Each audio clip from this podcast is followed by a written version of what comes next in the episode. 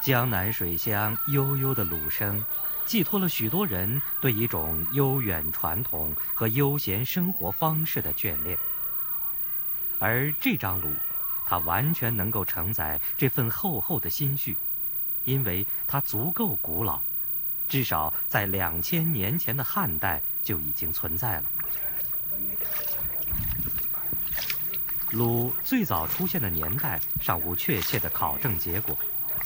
传说中，鲁班看见鱼儿在水中挥尾前进，遂削木为鲁。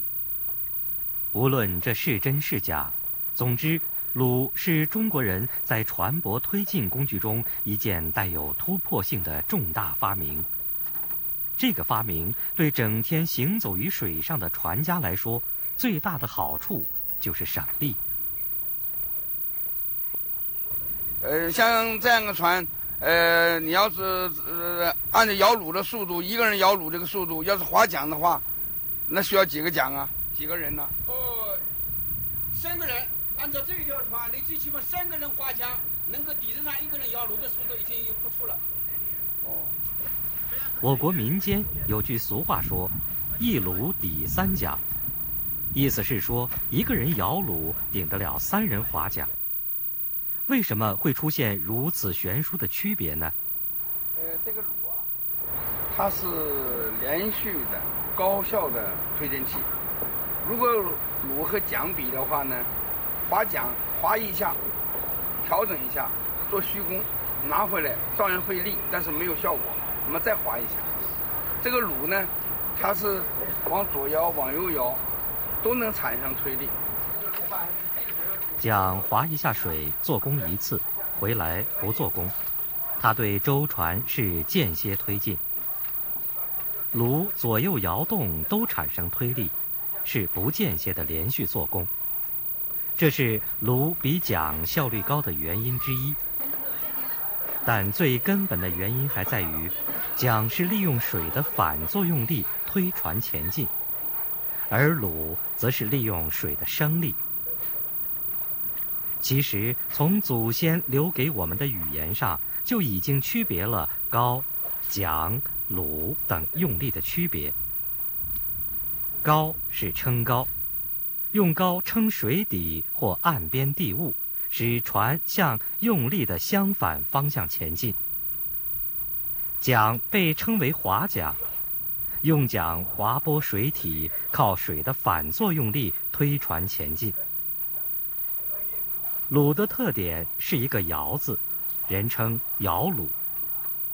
摇使得橹板在水中以较小的入水弓角左右滑动。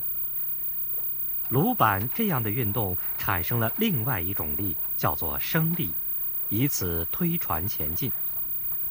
所以，橹的发明在推进工具中是一次带根本性的改革。那么，什么是升力呢？所谓升力，其实就是一个压力差。这用飞机机翼来解释更清晰。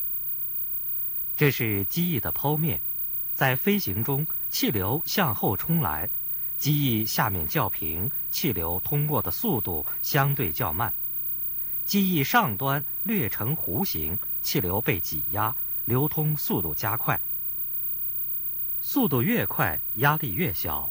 这样，机翼下面压力大，上面压力小，机翼上下产生了压力差，这个压力差就是升力，它垂直于机翼向上，是它使飞机克服了重力，能够在天空中飞行。但橹的升力又是怎么来的呢？其实，水和空气一样是流体。橹板在水中以一定的角度摇动，使得橹板上下水流速度产生差异。橹板的上方水流速度慢，压力大；橹板的下方水流速度快，压力小。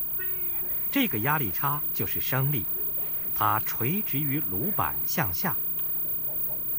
这个升力的一个较大的分力用于推船前进。所以呢，摇橹呢，一定有适宜的角度。这个升力啊，要适当的角度，哎，这样的角度，哎，无论往左滑、往右滑，都有往前作用的力。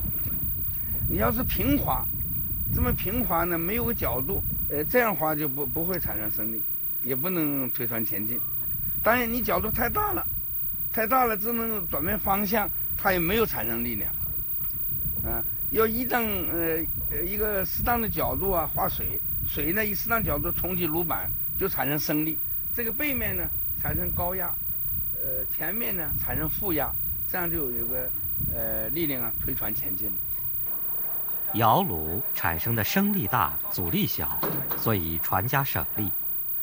北宋诗人张来用一个“轻”字来形容摇橹，说是“轻橹见于马”，说的非常传神。我们的祖先也许不知道什么是升力，但却摸索出一套利用升力的有效工具以及操作技巧。那么，是怎样的一套结构使得船家能够自由地控制炉板角度呢？这是橹的结构，它由炉板、炉柄、二状所构成。橹索将炉柄系在甲板上。下面是炉板，呃，这个是炉柄，中间呢有一个硬木啊，叫炉垫，呃，这有一个像肚脐啊，叫炉脐。那么炉脐呢就放在这个呃铁的叫炉子钮上，这个炉子钮呢也叫炉人头，这个是一个圆的一个铁钉。好，你看这个炉啊，为什么能够呃很方便的适宜的角度来划水呢？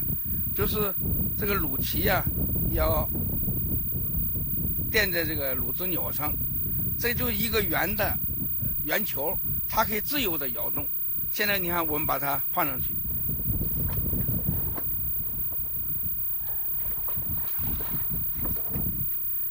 哎，你看这样子呢，它就是呃任何方向都可以摇动。橹以橹之钮为支点，可以充分转动。既可以调整炉板划水的弓角，也能够操纵和控制船舶的航向。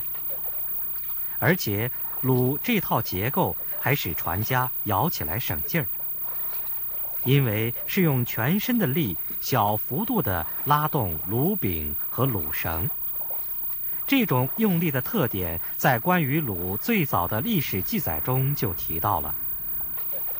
汉代一部解释汉语事物来源的书叫《释名》，他对鲁的解释是：鲁，履历也，用履历然后周行也。履做脊梁骨解，用履历意思是以腰部为主，并带动全身的力气推船前进。这样的用力方式自然比只用臂力要轻快许多。